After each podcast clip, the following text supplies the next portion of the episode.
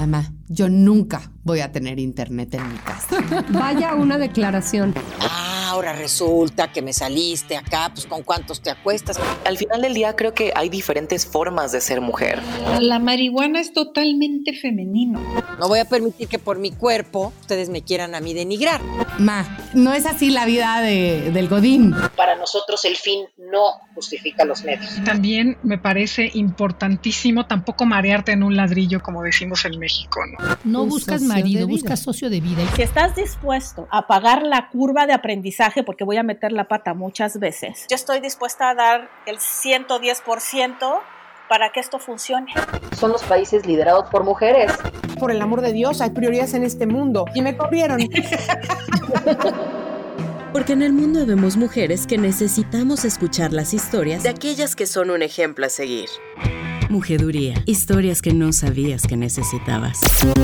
En la política, si quieres que algo se diga, pídeselo a un hombre. Si quieres que algo se haga, pídeselo a una mujer. ¿Quién lo dijo? Angela Merkel, Margaret Thatcher, Hillary Clinton. Bienvenidos todos a esta segunda temporada de Mujeduría. Yo soy Blanca Juana Gómez Morera. Ya muchos me conocen, hemos estado por aquí más de 30 episodios hablando con mujeres que tienen cosas que enseñar, historias y anécdotas increíbles que nos pueden servir como guía tanto en lo laboral como en lo personal, lo social, lo familiar, etcétera. Quienes nos estén descubriendo, siéntanse como en su casa y pásenle a revisar nuestra primera temporada que tiene conversaciones deliciosas. Hoy para arrancar esta segunda temporada tengo una invitada que me encanta. Es una mujer muy cercana a la marca Expansión. En 2020 estuvo en el ranking justo antes de, encerrarnos en la pandemia. Laura Cruz estuvo en nuestro ranking de mujeres poderosas en el número 38. Laura es directora general de Mastercard México. Vaya responsabilidad. Desde 2019, Lau. Y yo, como te quiero conocer a ti, quiero que me digas cómo fue tu entrevista de trabajo cuando entraste a Mastercard. Hola Blanca, primero, de verdad es un honor para mí estar contigo y en un grupo tan importante y tan padre con trabajar como es Expansión. Sabes que soy fan de ustedes, entonces pues, muchísimas gracias por la, por la invitación. Contestando a tu pregunta, te platico, eh, yo creo que de repente las cosas se alinean. Eh, yo trabajé un poco mi vida profesional, eh, empecé en City, después hice muchos años consultoría y como nos pasa a muchos consultores, acabas, ¿no? trabajando con tu cliente, yo trabajaba en DirecTV y me tocó un reto muy, muy complicado que fue cerrar DirecTV en México. Eh, aquellos que no son millennials seguramente se acordarán de la marca, hace un, muchos años operábamos aquí. Y fui responsable de esa transición. Y entonces iba yo a Monterrey, lo que nunca hacía, a cerrar algunos contratos de telecomunicaciones que teníamos. Y en el aeropuerto, en el avión, de hecho, me encontré con un amigo de la prepa. Mira. ¿no? De muchísimos años antes. Y oye, ¿cómo estás? Y supe que estabas en, ¿no? en una consultora y que no te moviste a DirecTV. ¿qué has? Le digo, pues mira, estoy ya a tres semanas de cerrar. Estoy justamente cerrando una un tema de telecomunicaciones. Eh, y luego la verdad es que me voy a tomar vacaciones porque he estado bien pesado y veré qué voy a volver a hacer, ¿no? Ya no sé qué voy a hacer, no he tenido tiempo ni pensar. Entonces me dice, oye, pues mira, no, yo estoy en Master y estamos abriendo un negocio de consultoría en Mastercard. Y venía ahí Liz Hasfield, que fue mi antecesora, y entonces pusimos a platicar todo el avión de ida que había hecho yo en la consultoría. Y llegando a Monterrey me dice, oye, Lau, te regresas en el vuelo de las 7, ¿verdad? Le digo, sí, Liz. Ah, yo también. Ah, pues cool, nos vemos aquí, documentamos y regresamos juntas. Órale. Y todo el avión de regreso, Wiris, Wiris, Wiris, Wiris, Wiris, Wiris. ¿Qué haces? ¿Por qué? ¿Qué te gusta? ¿Dónde estás? Trabajo deliciosa, te la llanó. Deliciosa. De, de avión, de camino, de transición. Yo sabía que, no, que estaba buscando, sabía que me gustaba la consultoría, sabía que quería regresar por ahí. También sabía que me gustaba crear unidades nuevas. Y entonces tal cual cuando regresamos me dijo, oye, pues si te interesa este reto de crear una área de consultoría en Mastercard y te interesan los pagos y te gusta la tecnología, háblame. Pues le hablé el lunes y la siguiente semana ya estaba chambeando en Mastercard. Pero además qué buena fortuna también para ella, ¿no? Porque luego cuando uno hace entrevistas de trabajo, es, es difícil que el candidato se salga del cartón, así de, de, lo tieso y nervioso que está. Y en esa conversación natural, pues pudo conocer en serio quién eras y qué te interesaba, ¿no? Sí, sí. Y aparte digo, deliciosa porque yo, yo como que estaba, sabía que tenía que volver a empezar a buscar chamba. Eh, pero estaba como en un mood de voy a cerrar esto, abierta a ver qué había Entonces, por eso te digo, eh, de, esas, de esas entrevistas, yo digo, de repente las cosas se alinean. eh, y cuando las cosas se alinean es muy fácil. Eh, es muy era muy fácil para ella como ver a alguien que, ¿no? que tenía ganas, que había hecho ya lo que ella estaba buscando, que tenía empuje. Liz también fue una mujer que promovió mucho la integración y la diversidad eh, eh, en, la, en la organización. Entonces tenía muchas ganas que fuera una mujer que comandara el área de consultoría, tampoco hay tantas mujeres en ese sector. Eh, Entonces, como que te digo, las cosas se nos fueron cuadrando padrísimo. Hay que confiar en la vida, Laura. Yo creo que hay que como digo yo, a Dios rogando y con el mazo dando. No, este, o sea, Dios rogando, sí, hay veces que las cosas se dan y te digo, las cosas se alinean y cuando las cosas son fáciles, yo creo que por algo es, ¿no? Eh, cuando tratas de torcer demasiado algo, ¿no? Como digo, cuando te pones los zapatos chiquitos duelen. Eh, pero también creo que hay que trabajar por hacerlo. No, yo no soy de las que piensa que todo se va a hacer o que hay un destino predeterminado tú eres dueña de lo que haces. Entonces, sí busca aquellas oportunidades que se alineen, ¿no? Sí busca aquellos espacios que son más fáciles, creo yo. Eh, pero cuando se pone difícil la cosa, pues a darle duro y seguirle dando, ¿no? Y como dicen, ¿no? Favorece más la suerte a quien lo agarra chambeando, ¿no? Exacto, sí. Y las oportunidades se dan si estás pendiente de verlas, esa es otra, creo. ¿no? Exacto. Si, si las estás buscando y una oportunidad buena, ¿no? Se puede caer, ¿no? Eh, eh, eh, y una oportunidad que no era tan buena la puedes crecer. Y depende mucho de la actitud y la aptitud que le pongas a esas cosas. Eso es un poco lo que yo, lo que yo creo, ¿no? ¿Cuántos años tienes? ¿Dices tu edad? Sí, claro. Yo tengo 50 y muy bien vividos. Eso. Cumplí 50 ahora en abril. Pandemia. Además eres de los primeros que cumplieron años que parecía tragedia. Ahora resulta que todos vamos a cumplir años encerrados. Pero al principio decían, qué horror, mi cumpleaños Pero aparte te vas a reír. Yo, yo la verdad es que eh, me debatí un poco entre quiero hacer, eh, eh, quiero hacer un viaje con mis hijos, ya es padre, o quiero hacer un fiestón, ¿no? Cualquiera de las dos. Y entonces me debatí entre el viaje y el fiestón. Y Pablo, mi hijo, que tiene 14 ahorita, me dijo, ma, vámonos a Japón, yo te lo organizo. Y me pareció tan padre idea que mi hijo se, se dedicara de 14 años a, a planearnos el viaje para la familia y dónde íbamos a ir y qué íbamos a comer y qué íbamos a aprender. Bueno, yo estaba rayada. Ese fue mi mejor cumpleaños. Mi mejor cumpleaños fue, o mi mejor regalo de cumpleaños fue Ay, ver a mi hijo planeándomelo. Y pues se nos, se nos pospuso un poco. Yo espero que pues lo haré de 50 más uno, hombre, no pasa nada. Ay, sí, luego también haz una fiesta ya, ¿no? Siento que lo amerita. Exacto. Total. Y haré las dos cosas.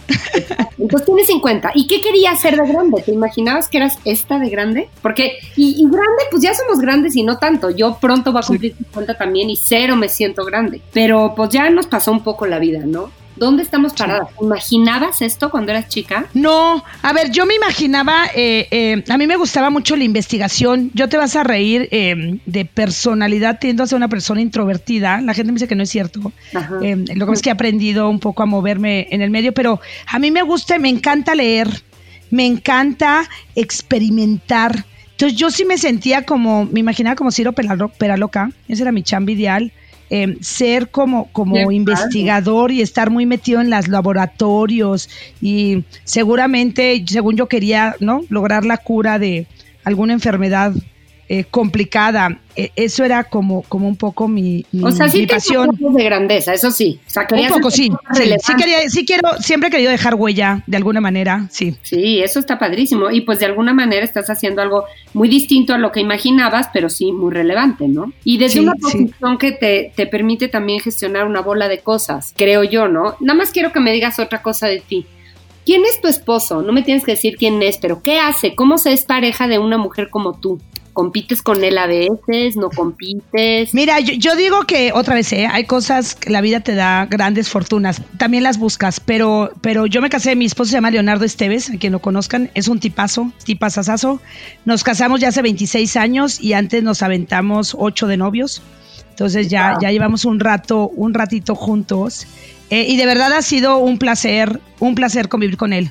Él es ingeniero civil, se ha dedicado mucho tiempo a hacer financiamientos de proyectos, financiamientos estructurados. Entonces el que hace la, el financiamiento para presas de agua, para ¿no? este, eh, eh, carreteras, todo este tipo de, de temas de infraestructura más grandes. Y recientemente puso una empresa de bienes raíces, se dedica a construir y a vender bienes raíces. Eh, yo la verdad es que te diría un, un- un cuate ambicioso, echado para adelante, muy chambeador, pero tiene, tenemos una, una gran forma de complementarnos. Una, siempre me ha apoyado y siempre nos hemos apoyado en toda la vida y eso ha sido fundamental.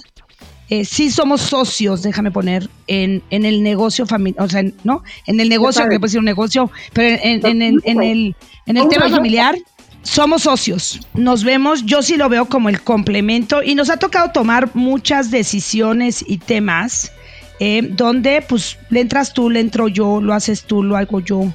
Eh, yo no creo que para ninguno de los dos ha sido un sacrificio nunca apoyar al otro, pero siempre nos hemos apoyado, ¿no? Siempre ha habido estos momentos donde, eh, por ejemplo, cuando Recién nos casamos, tenemos dos años de casados. Yo siempre había querido hacer una maestría fuera. Y entonces, dijo, órale, vámonos. Y yo, bueno, pero ¿tú qué vas a hacer en Washington? Me dijo, pues mira, voy a buscar chamba. Y si no encontramos chamba, nos regresamos. Y entonces yo me fui a estudiar a Georgetown y tenía un programa con el IPADE. Y entonces el acuerdo fue padrísimo, vámonos. Si tú no encuentras chamba, al año nos regresamos y yo termino en el IPADE. Y entonces fue como los dos ganábamos. Eh, claro, llegó allá y luego, luego encontró chamba y entonces nos quedamos allá los dos años. Pero este approach de vamos juntos y juntos resolvemos lo que sea mejor para los dos, eh, siempre, la verdad es que siempre lo hemos tenido y ha sido, yo os digo, eso ha sido una bendición en mi vida, ¿no? tener un amigo, tener un amante, tener un socio, un consejero, el que me da sapes y me jala las orejas cuando no hago las cosas bien es de él, eh, siempre está pendiente de mí, de, mis, de nuestros hijos. La verdad es que ha sido una, una de mis mayores fortunas.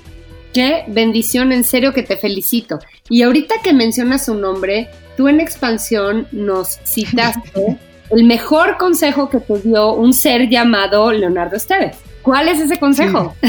Siempre piensa, por cada razón que tengas para no hacer algo, piensa tres razones en hacerlo. Y lo puse en una perspectiva comercial. Pero si un cliente, crees que un cliente te va a decir que no por una cosa, piensa tres por las que te podrá decir que sí. Está buenísimo el consejo. Otra vez. Por favor. El, consejo, su approach en la vida, el approach de Leonardo es que por cada cosa negativa que tengas, encuentra tres positivas. Entonces, si, tú crees que va a haber un cliente que te va a dar una, te va a decir un, un pero no, encuéntrale, perdón, tres sí, pero sí. Para vender, está buenísima para vender, pero está buenísima para, como para sobreponerse de lo que sea. Sí. ¿No? Sí, sí, para enfrentar la vida sí, todo tiene sus cositas negras, pero si le buscas, vas a encontrar tres positivas a cada negativa. Y, por supuesto que las hay, pero por supuesto. Siempre las hay, claro. Oye, a ver, yo quiero hablar contigo mucho de este tema de las mujeres y el dinero. Antes quiero preguntarte una cosa. ¿Dinero es poder? Eh, yo creo que no, ¿eh? A ver, si la titubeé un poquito, yo creo que no. A ver. Yo creo que no. Yo creo que sí. Esto es un debate. Sí, ¿eh? 100%. Yo, yo te voy a decir, yo creo que, yo creo que no. Yo creo que tienes o a, ver, déjame poner, a lo mejor no es lo más poderoso que puede haber. Sin duda, déjame corregir un poco. Sí, tienes razón, el dinero puede dar acceso a ciertas cosas que te pueden dar poder e influencia, pero yo no creo que sea la forma más poderosa, déjame poner, o el único elemento de poder que puedas tener. Yo creo que hay otros más efectivos. No, y estoy totalmente de acuerdo. Y la frase tiene una connotación como de ensalzar el valor del dinero sobre otras. y en eso estoy de acuerdísimo contigo que para nada. Pero el tema de quien tiene dinero tiene decisión, tiene un lugar, tiene accesos. Te voy a decir por qué te lo pregunto. Porque la situación tan trágica de la inclusión financiera de las mujeres, al menos en este país, y hablemos ahora de esto, me hace pensar que por eso también las mujeres en este país no tenemos los espacios que merecemos y no hemos logrado las conquistas que queremos, porque no estamos dinerizadas, digamos y entonces no tenemos poder. ¿Me explicó? Por ahí va un poco mi pregunta. Sí, sí, no, y en ese sentido creo que tienes toda la razón. A ver, em, otra vez, ¿no? Tienes que, tienes que tener ciertos, creo yo, elementos para seguir avanzando, pues, ¿no? Em, y entonces, sin duda, pues dinero, la verdad es que tristemente en muchos países, en México no es la excepción, dinero te lleva acceso a educación mucho mejor, te lleva a tener acceso a espacios pues que se ven muy complicados si no tienes, ¿no? y, no que si pobreza extrema, pues, pero si no tienes acceso a ese tipo de cosas, ¿no? Sí, y me voy a ir una cosa muy elemental social, pero es un problema social elemental y trascendental en nuestro país, la violencia intrafamiliar. ¿Cuántas mujeres no pueden separarse de una situación de violencia porque no se pueden mantener? ¿No? Y si pudieran mantenerse, claro que se animarían más. Yo sé que hay otros otros mecanismos en la violencia que te impiden o, no te hacen fácil irte del agresor. Pero uno de ellos estoy segura que es no poderte mantener a ti y a tu familia y te la tienes que tragar, ¿no? Por ejemplo. Completamente de acuerdo, completamente de acuerdo. Y también creo otra vez que, ¿no? Eh, con tus mismos hijos. Yo sí creo que trabajar para muchas mujeres, pues hay un momento donde tienes que tener acceso a ciertos servicios que te ayuden a cuidar a tus hijos, a transportarte, a, ¿no? Entonces, eh, sí, eh, eh, sin duda, ¿no? sin duda, digamos, un elemento súper importante. ahora, repito, no dinero es el poder, mm, esa es la que no creo. Yo creo que hay otros elementos que también te dan poder. Ahora, vamos a, decir algunas cifras eh, y tú seguramente me puedes ayudar a complementar para ver esta realidad en México. Solo el 40% de las mujeres son parte de la población económicamente activa. Menos del 30% de las mujeres tienen una cuenta de depósito. Y sin embargo, el 80% de las compras son decisiones de las mujeres. Y luego hay, hay otros datos que a mí me llaman la atención. Y no, digo, tampoco es que me sorprendan, pero estos son datos del Banco Mundial. Dicen que en México tres de cada cinco MIPIMES están dirigidas por mujeres. El INEGI dice que el 19% del sector empresarial mexicano está representado por mujeres. 49% de ellas tienen entre 18 y 34 años y el resto tiene entre 35 y 54 años. Y en datos globales, más del 70% de las MIPIMES son propiedad de una mujer en los países en desarrollo, pero siguen siendo muy excluidas por las instituciones financieras. No hay, no, no obtienen los servicios que necesitan para satisfacer sus necesidades de negocio. ¿Cómo, vives tú esto desde tu posición en la empresa? ¿Cómo ves esto? ¿Por qué pasa esto? ¿Cómo estamos en inclusión financiera en las mujeres en México? A ver, yo te diría, tristemente, ¿no? Eh, eh, el rezago o la diferencia en este tipo de, herramientas que tienes eh, es una triste realidad y México se ve todavía más complicado que muchos otros países, ¿no? Y me refiero a más países, se ve más complicado que países como Estados Unidos, como Canadá y algunos muchos países europeos. Em, es, es, un tema de preocupación fundamental porque, como tú dices, por varios elementos. Por un lado, es un tema de desarrollo económico. No puede ser que la mitad de la población económicamente activa no se puede activar por, por alguna circunstancia y si quieres ahorita hablamos un poco de, las hipótesis que lleva eso. Pero imagínate que de repente la capacidad productiva pues la estás achicando de una manera impresionante. Luego imagínate que eso es lo que nosotros también siempre decimos. Entonces, los productos y los servicios se diseñan por hombres que van a comprar las mujeres. Como siempre la atinan o sea, claro que se equivocan, claro que no le atinan, claro que hay formas que lo podrían hacer mucho más eficiente, ¿no? Eh, porque ahí hay como un dismatch. Y yo siempre digo, en, en la diversidad, en el que la empresa genere los productos y los servicios con diferentes puntos de vista y óptica para que abarquen un mercado más grande, pues eso es lo que se ha probado. Por eso las, las empresas que tienen un consejo de dirección y también de administración balanceado o diverso, se ha probado por todos lados que tiene una rentabilidad más grande, tiene una productividad más amplia. Eso no pues es más que, otra vez, pues hagamos productos que le sirvan a todo mundo, ¿no? Hagamos productos y servicios que le sirvan a todo mundo. Eh, entonces yo te diría, en México preocupa, preocupa muchísimo. Eh, yo sí creo el otro día, eh, y hay algunos bancos, con los conoces bien, que han tomado un approach al segmento súper inteligente y les está yendo de manera espectacular en esos, en esos segmentos que están haciendo. Eh, y otra vez, porque están entendiendo que hay una población muy grande, con un potencial enorme, como tú dices, que participa en ciertos segmentos de manera importantísima y que además es la que va a tener también trascendencia hacia las siguientes generaciones, ¿no? De qué productos tú seguramente, pues algunas cosas las compras por recomendación de tu madre, ¿no? Eh, y algunos productos o servicios los compras por recomendación de ella. Y entonces pues, se vuelve un influencer brutal en las decisiones de compra de las siguientes generaciones o en las decisiones que van haciendo. Ahora, eh, has hablado tú de la fuerte brecha de género en economía y finanzas en mujeres, en, en las carreras, en las posiciones de economía y finanzas. ¿Todavía hay más brecha que en otras posiciones? Sí, em, a ver, claramente em, sí, hay, hay una brecha mayor todavía en algunas áreas. Las áreas de finanzas, como decía, em, es una de las áreas importantes donde están consultoría, tiene una brecha todavía más importante, ¿no? Entonces, el sector financiero en general, si bien ha hecho un buen esfuerzo por incluir más, eh, todavía tiene una brecha muy importante y sobre todo otra vez, eh, mídelo como diferente, puedes medir por participación, se ha mejorado, lo que yo le llamo por progresión, no necesariamente están donde, donde quisiera estar. ¿Cuántas mujeres tienes en los comités ejecutivos o directivos? Pues todavía hay un trabajo importante que hacer. ¿Tú has sufrido discriminación o has sufrido esta diferencia o sentir esta minoría de alguna manera? A ver, yo, tengo como una percepción, y un poco como llegando a mi punto del principio de adiós rogando y con el mazo dando. Eh, dado, dado que sí, a mí, por ejemplo, no sé, me, me, da risa em, y ya, ya me acostumbré, pero tú no sabes la cantidad de reuniones o de trabajos en los que yo era la única mujer de un grupo amplio. Claro. Em, pero de no, de la única mujer de 20, 30, pues eres la única mujer y te acostumbras un poco a ser la única mujer. Em, creo que para mí eso ha sido, yo otra vez, ¿eh? empecé en banco, luego me fui a consultoría.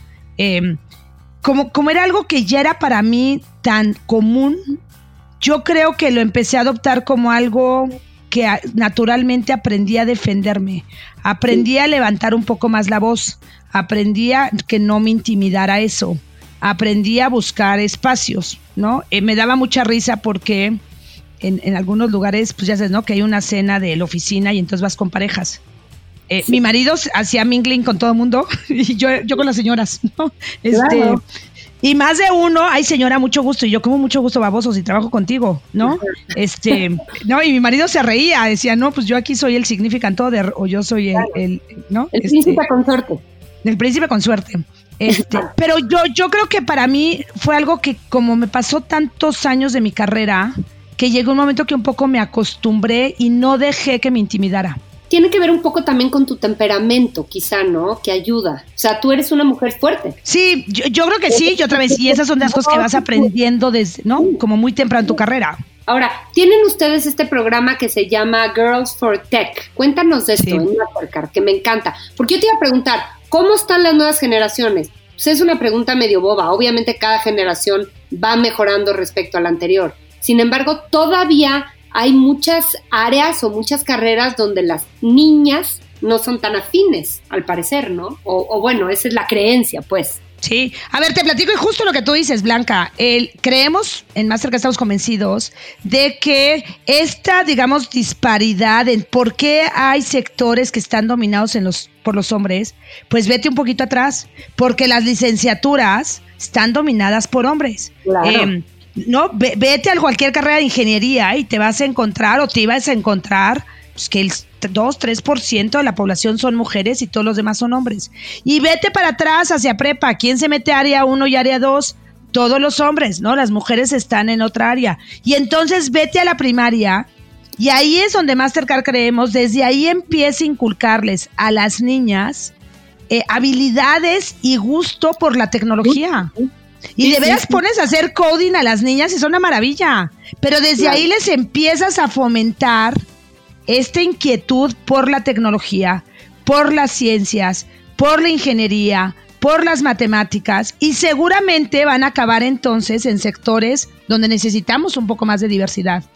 Em, y entonces por eso en Mastercard estamos apoyando este tema de Tech for Girl con la idea de si, si, si nosotros como mamás o si las mamás de esta generación no conocen de esos sectores y no tienen esas habilidades desarrolladas, pues es poco, es menos probable que sus hijas lo desarrollen solas y probablemente si das un empujoncito más, pues ayudas. Y entonces por eso queremos empezar, ¿no? Niñas entre 8 y 13 años, hacemos em, estos seminarios o estas inmersiones donde las enseñamos de una manera bien divertida, entonces con juegos, hacer coding, hacer un proyecto, eh, em, ¿no? Este, meterlas en temas de tecnología, pero de una manera muy divertida. Y la verdad es que los resultados han sido pues muy padres. ¿Cómo participas en esto? O las chavas mismas, ¿cómo es? ¿Para qué edades? ¿Cómo está esta onda? El programa normalmente es para niñas entre 8 y 13 años y lo que hacemos es que hacemos alianzas con escuelas. Entonces vamos con una escuela y decimos, órale, ¿no? Yo vengo un día completo, típicamente es toda una mañana, eh, donde eh, hacemos una alianza con una escuela y nosotros les hacemos todo el programa. Y en el programa pasan sobre cuatro o cinco actividades que tienen otra vez como estos objetivos, ¿no? Meterlos a temas de ingeniería, temas de coding, a temas, ¿no? Juegos de matemáticas y despertarles nada más la chispa de mira qué, ¿no? Qué divertido es, es hacer, ¿no? Algún proyecto de code. Eh, Simplemente presentarles una opción que ni siquiera han visto, ¿no? Y que quizá no van a ver nunca. Exacto, ¿no? Este año, evidentemente, estamos en pandemia, entonces lo vamos a hacer virtual. Eh, eh, pero, pero seguimos bien enfocados en eso. Está buenísimo. Lau, tú eres líder y eres bastante buena líder, según se dice de ti. ¿Me puedes dar un tip para mantener equipos motivados en esta guerra que yo le llamo que es el COVID, porque es economía de guerra, es situación de guerra, es no sé si lo más doloroso que hemos vivido como humanidad que nos ha tocado a estas generaciones ¿Cómo lideras a tus equipos? A ver, yo te diría sí, la verdad es que ha sido, ha sido un tema eh, eh, súper complicado. Y yo, yo te diría, tip número uno, eh, y eso, eso me parece que funciona siempre, es asegúrate que haya suficiente, ¿no? A mí me gusta la palabra trust, no porque confianza, de repente se me hace que trust prea más, que haya un, un espacio en donde la gente pueda hablar, pueda opinar, pueda expresarse. ¿No? Em, porque de ahí eso te van a empezar a manifestar sus preocupaciones, también sus ideas, también su creatividad y también sus empujes, ¿no?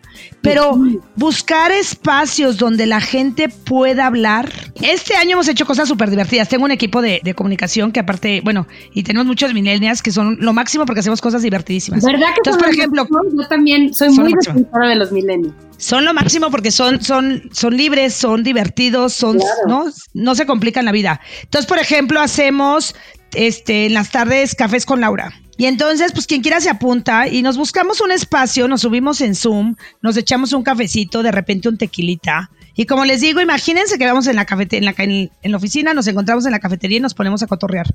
Y entonces te pones a cotorrear. El otro día hicimos, la verdad es que yo considero que en Mastercard somos muy afortunados porque declaramos desde el principio de la pandemia que no vamos a hacer reducciones de personal, ¿no? Y al contrario, seguimos contratando. Pero entonces también dijimos, oigan, estaría padrísimo agradecer, de alguna manera aportar, pues a los que podamos. Y entonces lo que estamos haciendo son grupos de subastas y están divertidísimos. Yo, por ejemplo, subasté una cena en mi casa todo el equipo directivo vamos a cocinar, meserear, limpiar, ¿no? A quien, a los que compraran su boleto para la subasta. Y se subastaron los precios y estuvo divertísimo. Pero buscas actividades creativas que te unan, que tengan un propósito, porque el propósito de esto es recaudar dinero para dárselo pues a gente que, ¿no? O organizaciones, eh, o, o, instituciones que pues ahorita, ¿no? Como todos estén necesitando dinero. Entonces, digo, abrirles espacios de participación, estar cerca de la gente y no perder el propósito que quieras, a mí me ha parecido fundamental, fundamental en esta pandemia. Ok, entonces primer tip, abrir espacios de confianza para esta soltura y que se generen otro tipo de convivencias y dos, no perder el propósito. Dificilísimo de pronto, ¿no? Luego parece que el propósito es sobrevivir, lo cual es peligrosísimo. Yo, yo, yo creo que, a ver, sí, sí, dificilísimo y otra vez eh, lo puedes hacer, ¿no? Este, de maneras ligeras y lo puedes hacer de manera enfocada. Siempre tienes que tener como un propósito más de mediano plazo que te mueva. Difícilmente tu propósito tiene que cambiar en el muy corto plazo, pues. Y entonces no te olvides por qué estás aquí, no te olvides qué queremos lograr como empresa de tecnología de pagos. No te olvides que por cada no hay cuatro sís y encuéntralos y sigue buscando esos. De acuerdo contigo, ¿eh? en, estas, en estos momentos se vuelve complicado, pero, pero creo que también se vuelve un como oxígeno que necesitamos de, a ver, ¿no? Sigo adelante por esto. Es que es más allá, ¿no? No es, no es en tus narices, es un propósito más allá. Sí. Quiero preguntarte si tú tienes algún ritual de empoderamiento. O sea, es decir, si tienes que ir a una reunión que tienes que ganar, una reunión en la que tienes que triunfar, ¿qué haces? ¿Meditas? ¿Planeas cómo te vistes? Confiesa, o te vale y ya vas a... no, te vas a reír. Entonces, para esta reunión que para mí era muy importante porque me encanta estar contigo y te admiro mucho, eh, Sí, sí, eh, yo soy Lía. Primero, siempre me preparo mucho. y eso, luego dicen, son overkill, lees tu brief, preparas tus mensajes, estás preparado, ¿no? ¿Qué quiero decir? ¿Qué por dónde? Entonces te preparas, ¿no? Para mí mi ritual número uno es prepararse y yo no creo que hay esto de sobre prepararte. Claro. Llega a donde llegues bien preparado, ¿no? Lee, ve las otras mujedurías, escucha qué te impactó, que sí. Segundo, em, lo que yo también hago es, haz cosas que te hagan sentirte segura y tranquila. A mí, por ejemplo, te vas a reír, pero si ahorita me ves, podría ir a una boda en media hora. Ay, estoy porque me maquillé, porque, porque me peiné, porque como que digo, me veo, me siento bien, siento que me veo bien, y entonces, como me siento bien, este Emma se reía de mí. Eh, como te sientes bien, pues entonces no sé cómo actúas mejor. te proyectas eh, mejor, totalmente. Y luego se ríen de mí, por ejemplo, en eventos sociales, porque digo que de repente esos a mí me cuestan trabajo. Cuando tenemos una comida de clientes, entonces Laura Laner lo que hago es, tengo mi lista de a qué cliente tengo que ver y qué objetivo tengo. Y lo traigo en mi bolsita. Y entonces voy con un cliente y platico y sí, no sé qué, talala, y ¿no? acaba la conversación, lo que quieras. Voy al baño, me meto en un, en un bañito, me siento, respiro, saco mi listita. Ah, ok, sí, ya vi a Juan que estaba por allá, ok. Salgo, me vuelvo a echar polvito, maquillaje, respiro y vuelvo a salir. Ese ritual de prepárate, tómate tu tiempo contigo y haz lo que te sientas segura y luego sale al ruedo, es mi ritual casi para todos los días. Híjole, ya no quiero decir nada porque me encantó como cierre. Pero lo que es cierto es que reitera lo que decías al principio, con el mazo dando, no hay eh, suerte o no hay cosas así como muy gratuitas que te pasen. Claro que hay bendiciones, coincidencias y cosas que se alinean, pero tú estás preparada para cacharlas, ¿no? Y si te estás preparando en todas las situaciones, pues seguramente también ante una situación aparentemente fortuita y feliz, es que ya estabas preparada para ella, ¿no? Sí. Y yo sí creo que a medida que te preparas, cada vez te preparas más, ¿me explicó? O sea, no es, vas agarrando mejor callo y vas puliendo y vas afinando y entonces tu nivel, pues solito va subiendo, ¿no?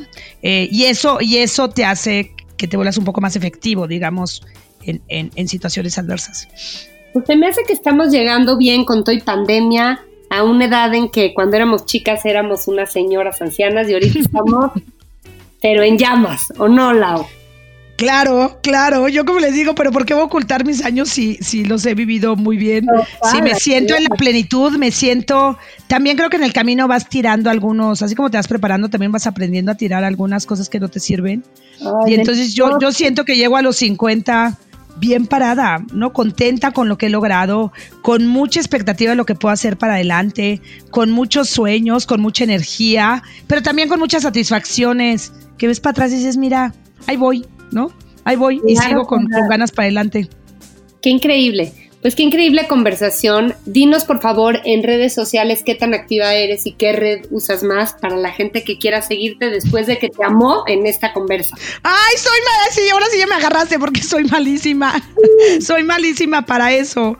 ¿No te em, ninguna? No, me urge, me urge mejorar mi actividad en redes sociales. Ahí sí les debo. Ya tengo, ya tengo, ese es mi propósito este año me van a ver súper, bueno, de lo que me quede el año, pero ese es mi propósito, me van a ver súper activa en redes sociales. Ahora tengo que confesarlo, esa es mi tarea, mi asignatura pendiente. Bueno, está pendiente, pero seguramente estarás activa. ¿Por cuál le vas a entrar? LinkedIn. LinkedIn, sí. Claro, es lógico por tu perfil, entonces pues ya siente presión que la audiencia te empiece a buscar en LinkedIn para que te, te apures que ahí me busquen y van a ver que en breve se van a sorprender de mi actividad en LinkedIn, pero ahí, ahí, estaré. buenísimo, Laura Cruz. Un placer. Oye, como se están riendo de mí, que, te voy a mandar una selfie para que me veas ahorita peinadita. No, ¿me puedes mandar, por favor, tu selfie para que eh, cuando salga el episodio la, la publiquemos en las redes y se puedan ver? Por favor. Claro que sí. Ya estamos. Mil gracias, Lau. A ti, un besote. Un gusto haber estado con ustedes, gracias. Oigan, captaron que el que le dio a Laura ese consejo sabio, que por cierto es un consejazo, es Leonardo Esteves, su marido. No sé si se entendió bien y no la quise tampoco interrumpir, pero me encanta que ella le da como todo el lugar diciendo un consejo que me dio Leonardo Esteves, o eso nos dijo alguna vez en la expansión y nunca mencionó nada, y ahorita en la conversación con ella capté que Leonardo es su marido. Genial, ¿no? Bueno, les quiero contar que estamos estrenando una breve sección en este podcast que se llama Las Minervadas. Como ustedes saben, Minerva en la mitología romana es la diosa de la sabiduría y las artes. Y es Atenea en la mitología griega, entonces también está relacionada con la guerra en la mitología griega. Entonces, no sé, me gustan los conceptos, ¿no? De Minerva metida en este podcast, sabiduría, artes, guerra, en esta lucha de género en la que vivimos. Y en las Minervadas vamos a estar recomendando cosas que nos fascinan, de esas que enaltecen el espíritu, artes. Y por artes queremos decir películas que nos encantan, series, libros, personajes geniales, eh, no sé, cosas que nos hacen sentir bien y que hacen la vida más rica. Pongan un hashtag las Minervadas en el hashtag Mujeduría cuando nos compartan qué recomiendan conmigo y con la audiencia. Yo voy a estar feliz de estar viendo y leyendo todas sus recomendaciones y les voy a dar las mías propias a ver si les van la tienda. Ya saben que me pueden seguir en arroba blancajuana en Twitter, blancajuanagm en Instagram y también estoy en LinkedIn. Usen hashtag mujeduría y síganme en mis redes sociales. Muchas gracias. ¿Quién lo dijo? Margaret Thatcher, primera ministra del Reino Unido. En la política, si quieres que algo se diga, pídeselo a un hombre. Si quieres que algo se haga, pídeselo a una mujer. Mujeduría. Historias que no sabías que necesitabas.